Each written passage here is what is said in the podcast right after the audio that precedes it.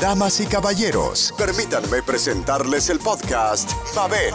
Estás escuchando diversos temas que te motivan e inspiran, formando tu mente y tu corazón. Gracias por escucharnos y bienvenidos.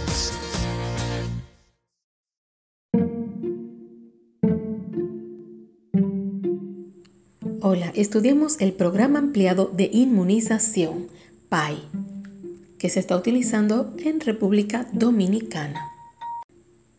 Esta se indica principalmente para prevenir las formas graves de tuberculosis miliar y meningea, que son las más comunes de los niños menores de un año.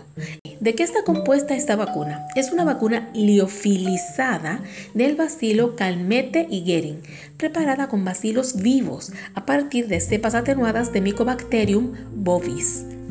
Presentación. En frasco de varias dosis en forma liofilizada acompañada de diluyente específico para la vacuna. Conservación. Esquema de vacunación. Se administra al recién nacido en dosis única. La dosis es de 0.1 mililitro vía intradérmica. Eficacia 90%. Vía de administración intradérmica en la región deltoide del brazo izquierdo, la cara posterior y lateral del músculo deltoide. Si la técnica de administración es la correcta, se debe formar una pápula de 5 milímetros de diámetro. Esta es la vía de administración de la vacuna BCG. Recordando que la dosis es de cuántos mililitros? 0.1. Técnica de administración. Antes de administrar la vacuna se debe tener en cuenta que las acciones a realizar antes de aplicar cualquier vacuna es que se debe utilizar las jeringuillas para aplicar la vacuna BCG que debe ser de la tuberculina de un cc con aguja número 26 por 3 octavos. Hay que preparar la vacuna aspirando el contenido del diluyente con la jeringuilla de 5 cc. Luego introducirlo lentamente al frasco que contiene el polvo para reconstituir la vacuna. Aspirar 0.1 mililitro de vacuna con la jeringuilla de tuberculina. Con la mano izquierda sostener el brazo del niño de tal manera que la piel se mantenga estirada entre el pulgar y los demás dedos. Y con la mano derecha introducir superficialmente la aguja con el bisel hacia arriba, formando un ángulo de 15 grados. Mantenga la aguja a lo largo de la piel para garantizar que llegue únicamente a la dermis. Inyectar lentamente 0.1 mililitro de vacuna BCG. Si la vacuna se aplicó correctamente, se formará de inmediato una pequeña pápula. Luego retire la aguja sin forzar la piel. No presionar ni dar masaje posterior a la aplicación de la vacuna. Descartar la jeringuilla en la caja de seguridad sin retaparla para evitar el riesgo de pincharse con una aguja contaminada, registrar la vacuna aplicada con la aguja de registro apropiada y en la cédula de salud del niño o tarjeta de vacunación.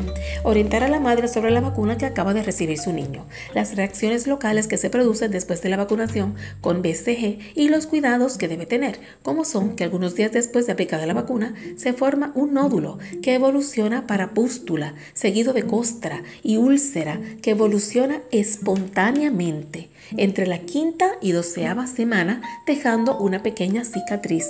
Hay que recomendar a la madre que no coloque ningún tipo de medicamento, ni solución, ni haga presión sobre la úlcera, ya que esta evoluciona normal y espontáneamente. Oriente a la madre sobre la próxima visita y la importancia de continuar con el esquema de vacunación de su niño. Recuerde, hablarle a la madre Recuerde hablarle a la madre de forma clara y sencilla. Dele buen trato para que así asegure su retorno al puesto de vacunación en la fecha acordada. Primero se van a cortar las ampollas. Segundo se va a mezclar el diluyente y soluto.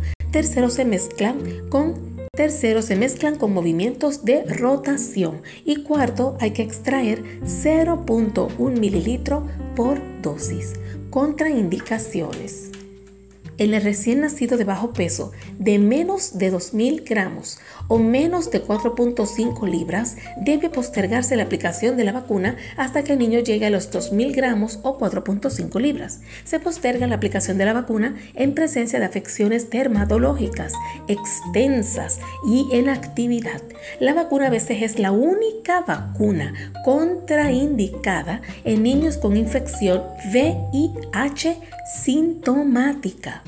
Reacciones adversas. Son raras. El riesgo de reacciones adversas está relacionado con el exceso en la dosis, mala técnica de aplicación y falta de destreza del vacunador. Se puede presentar ulceración de gran diámetro y profunda, adenopatías de ganglios linfáticos regionales. Todas esas reacciones se pueden resolver espontáneamente. No es necesario tratamiento o intervenciones quirúrgicas.